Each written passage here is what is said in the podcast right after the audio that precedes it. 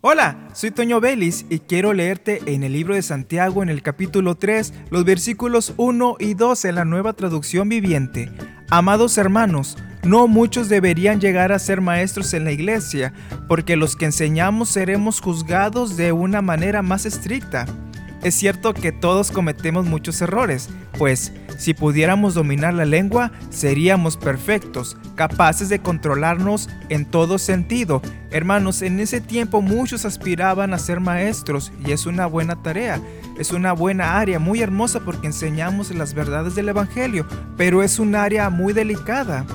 Debemos de estar atentos a lo que decimos porque si decimos algo incorrecto, afectamos de alguna manera a las personas. Debemos evitar decir cosas que sean de calumnia, chismes, falsas doctrinas, también cosas que la Biblia no dice. Debemos de refrenar nuestra lengua aun cuando hay un momento de pasión, de la energía que tenemos al estar expresando la palabra, debemos de tener cuidado lo que decimos y declaramos, porque hay cosas que han herido a la iglesia en su historia porque alguien no pudo controlar su lengua.